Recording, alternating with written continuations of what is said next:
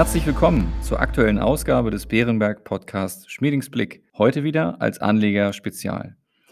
Unser Chefvolkswirt Holger Schmieding und ich möchten Sie wie jede Woche mit den wichtigsten ökonomischen Einschätzungen versorgen.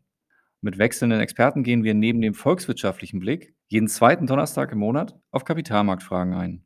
Als Gast darf ich heute Herrn Ulrich Urban, Leiter der Multi-Asset Strategy und Research Abteilung bei Bärenberg begrüßen. Mein Name ist Klaus Newe und ich leite das Wealth Management von Bärenberg in Deutschland. Ich begrüße die beiden heutigen Redner. Hallo Herr Schmieding, hallo Herr Urban. Hallo Herr Newe. Hallo Herr Newe. Herr Schmieding, bevor wir in eine Diskussion zu den Kapitalmärkten einsteigen und insbesondere uns gleich auch die USA etwas genauer anschauen, würden Sie uns nochmals einen Überblick zur amerikanischen Geldpolitik geben? Wie steht es mit der Fed und den Zinsen? Herr Newe, in Deutschland sind es überwiegend Sondereffekte und Ölpreise, die die Inflation treiben. In den USA ist die Lage anders. Da ist es auch eine Übernachfrage, angetrieben vor allen Dingen durch eine sehr expansive Fiskalpolitik, die sich in hoher Inflation niederschlägt. Also die USA haben ein echtes Inflationsproblem. Die US-Notenbank Fed handelt jetzt. Sie will ihre Anleihekäufe in acht Monatsschritten zurückführen auf Null Mitte 2022. Die Zinsen will sie allerdings vorläufig weiter unverändert lassen. Unseres Erachtens ist die Fed ein bisschen hinterher. Sie hätte eher aus den Anleihekäufen aussteigen sollen und sie sollte auch wohl angesichts des dortigen Inflationsdrucks eher früher als später die Zinsen erhöhen.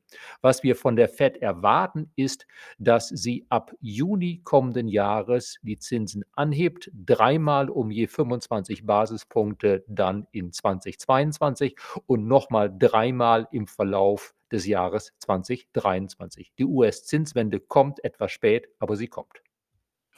Dann schauen wir jetzt, was das mit den Kapitalmärkten macht. Herr Urban, sind Aktien eigentlich derzeit teuer zur eigenen Historie bewertet? Und wenn ja, wieso? Ja, ich denke schon. Wenn wir uns beispielsweise mal die USA anschauen, dann sehen wir, dass das Kurs-Gewinn-Verhältnis für den S&P 500 momentan bei rund 22 steht, während der historische Durchschnitt eher mal bei 17 liegt. Das heißt also, dass US-Aktien rund 30 Prozent teurer als im historischen Mittel bewertet sind. Und dafür gibt es meiner Meinung nach auch mehrere Gründe. Zum einen sind die Zinsen und damit der Abdiskontierungsfaktor über die letzten 40 Jahre stetig gefallen. Das heißt also, dass die zukünftigen Unternehmensgewinne heute abdiskontiert weniger wert sind. Zudem hat der niedrige Zins natürlich auch dafür gesorgt, dass die Anleihen und Immobilienpreise gestiegen sind, sodass die relative Attraktivität von Aktien zugenommen hat. Und das rechtfertigt dann auch ein Stück weit die höheren Bewertungsniveaus von Aktien. Darüber hinaus hat sich die Sektorstruktur stark im Laufe der Zeit geändert. Waren früher günstige Value-Sektoren wie Banken oder auch Energietitel stärker in Indizes vertreten, sind es heute vor allem die Tech-Unternehmen, deren stärkeres Gewinnwachstum durchaus auch höhere Bewertung rechtfertigt. Das führt dann aber auch dazu, dass auf Indexebene die Bewertungsniveaus über die letzten Jahre gestiegen sind. Und ein Punkt zuletzt, es gibt immer mehr bewertungsinsensitive Anleger, gerade in den USA, Stichwort passives Investieren. Knapp die Hälfte aller in den USA angelegten Gelder sind in Indexfonds investiert. Und es gibt mittlerweile auch Schätzungen, dass 90 Prozent aller netto neue Gelder in passive Produkte fließen in den USA. Okay, das Stichwort muss ich aufgreifen und einmal nachfragen, was hat denn passives Investieren mit den Bewertungen zu tun? Ja, das ist eine gute Frage. Ähm, zum einen gibt es einfach einen Substitutionseffekt. Es fließt viel Geld aus aktiven Fonds ab und in ETFs rein. Da aktive Fonds eine Kassenposition von bis zu 10 Prozent halten, ETFs aber voll investiert sind, fließt also netto einfach mehr Geld in die Aktienmärkte rein. Das treibt die Bewertung nach oben. Vereinfacht gesagt, mehr Nachfrage nach Aktien, gleich höhere Preise, gleich höhere Bewertung. Zum anderen ist es aber auch so, dass ein ETF-Portfolio-Manager die Nettozuflüsse per Definition in alle Indexbestandteile investiert. Das heißt, er kauft alle Titel unabhängig davon, wie fundamental günstig oder teuer gerade diese Titel bewertet sind. Und dadurch werden dann auch verstärkt Aktien gekauft, die bereits sehr gut gelaufen sind, hoch gewichtet und teuer bewertet sind. Passives Investieren ist also eine Momentumstrategie, eine prozyklische Strategie. Bei fundamentalen Investoren sieht es hingegen anders aus bei Zuflüssen. Die reagieren da eher antizyklisch. Ist der Markt teuer bewertet, wird eher mehr Kasse gehalten oder in Titel investiert, die noch relativ günstig erscheinen. Und sind die Bewertungsniveaus hingegen attraktiv, dann wird weniger Kasse gehalten und mehr Geld investiert. Entsprechend liegt es also meiner Meinung nach nahe, dass der enorme Anstieg der Bewertungen über die letzten Jahre nicht nur eine Funktion des niedrigen Zinses war, sondern zumindest teilweise auch der Zunahme von preisunelastischen Kapitalflüssen geschuldet war. Ich habe noch eine Anschlussfrage. Wieso fließt Ihrer Meinung nach so viel Geld in passive Produkte? ETFs bieten viele Vorteile. Sie sind transparent, kostengünstig, relativ einfach zu handeln. Zudem bieten sie gerade in den USA auch Steuervorteile. Man muss aber auch konstatieren, dass sich viele aktive Fondsmanager in den letzten Jahren leider auch nicht mit Ruhm bekleckert haben. Gerade solche Fonds, die nah an der Benchmark leben und hohe Kosten aufweisen, sodass sie sich nach Kosten schlechter als die Benchmark entwickelt haben. Darüber hinaus ist ein Riesenthema in den USA die, die Nachfrage nach Indexprodukten im Rahmen der privaten Altersvorsorge.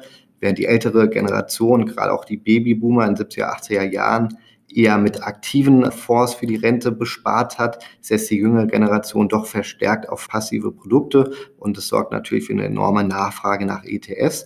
Und ein letzter Punkt, den ich hier noch nennen möchte, ist, dass viele sogenannte systematische Strategien, also regelgebundene Strategien, ebenfalls aufgrund der Einfachheit und vermeintlichen Liquidität vorwiegend auf Indexprodukte setzen. Hat die wachsende Bedeutung passiver Anleger dann aus Ihrer Sicht Konsequenzen für die Marktstruktur? Auf jeden Fall. Also um nur zwei Punkte zu nennen, wie in der Corona-Krise eindrucksvoll, denke ich, gesehen, sind beispielsweise die Korrelationen innerhalb des Abverkaufs stark angestiegen. Es wurde nicht zwischen Krisengewinnern und Krisenverlierern unterschieden. Wenn ein Indexprodukt nämlich verkauft wird, dann werden einfach alle Indexbestandteile verkauft. Auch Krisengewinner wie beispielsweise Amazon. Es gibt also keine fundamentale Unterscheidung. Und je größer die passive Durchdringung des Marktes ist, desto volatiler dürften die Märkte dann auch zukünftig werden, weil die Korrelation zwischen Indexmitgliedern gerade in Stressphasen zunehmen dürften.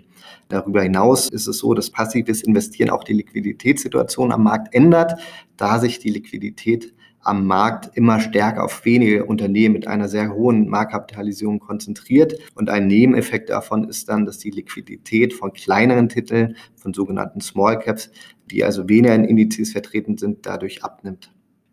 Nun habe ich eine kurze Zwischenfrage an Sie, Herr Schmieding. Welche möglichen Gefahren für die Finanzstabilität können sich aus höherer Volatilität durch immer mehr ETFs ergeben? Ja, Herr Newe, mit ETFs, also Aktienbündeln, werden ja viele Aktien unterschiedslos gleichzeitig und schnell ge- oder verkauft. Damit können diese passiven Produkte Volatilitätsverstärker sein. Das kann die Finanzstabilität tatsächlich gefährden. Allerdings können wir da zwei Punkte anmerken. Zum einen, die Aktienmärkte sind weniger systemisch relevant als die Geld-, Anleihe- oder Swap-Märkte für die Stabilität des Finanzsystems insgesamt. Kurzfristige Schwankungen an den Aktienmärkten haben nur einen relativ geringen Einfluss auf die Konjunktur und auf das Gesamtsystem. Und zum Zweiten, Notenbanken haben in den letzten Jahren viel Erfahrung gesammelt, man könnte auch sagen, sammeln müssen, wie sie ein Übergreifen von Störungen auf die systemisch relevanteren Märkte eingrenzen können. Beispielsweise ist ihnen das ja im März 2020 zum Beginn der Pandemie gut gelungen. Also es gibt tatsächlich Risiken für die Finanzstabilität. Es gibt ein Risiko, dass die Aufsichtsbehörden, die Notenbanken, die Regulierer öfter mal eingreifen müssen, als das früher der Fall war. Aber voraussichtlich sind diese Risiken doch letztlich beherrschbar. Dann komme ich, Herr Orban, jetzt wieder zurück zu Ihnen. Wie sollten Anleger mit der erhöhten Volatilität und den damit einhergehenden extremen Marktbewegungen umgehen?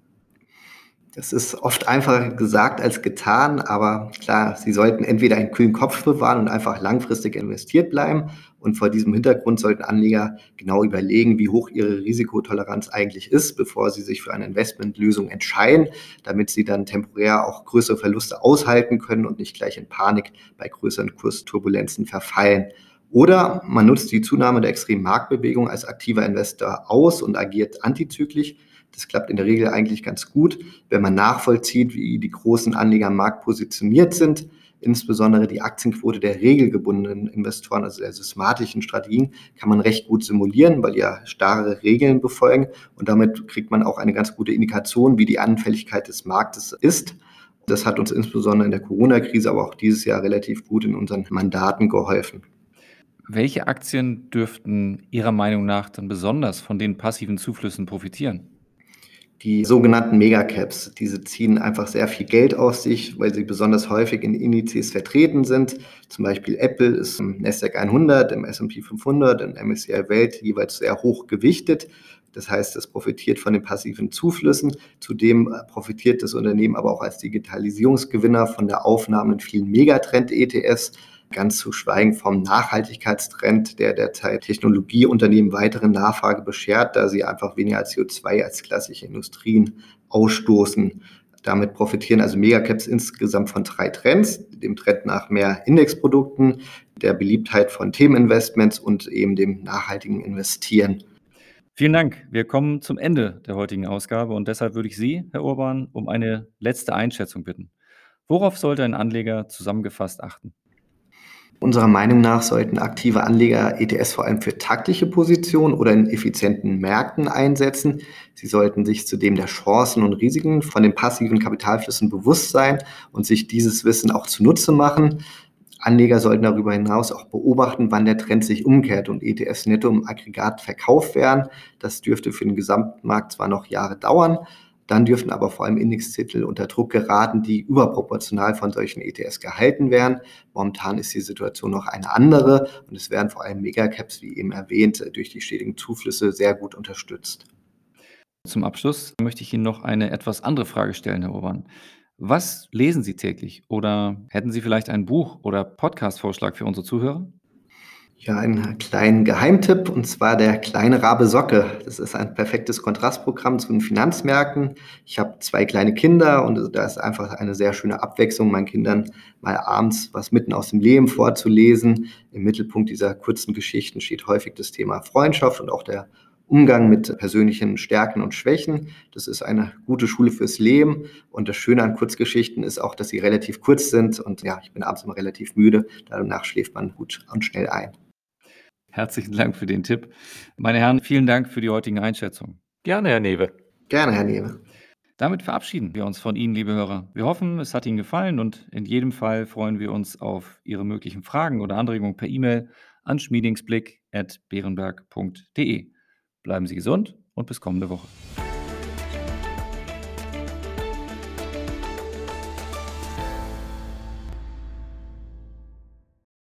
Wichtige Hinweise. Bei dieser Information handelt es sich um eine Marketingmitteilung.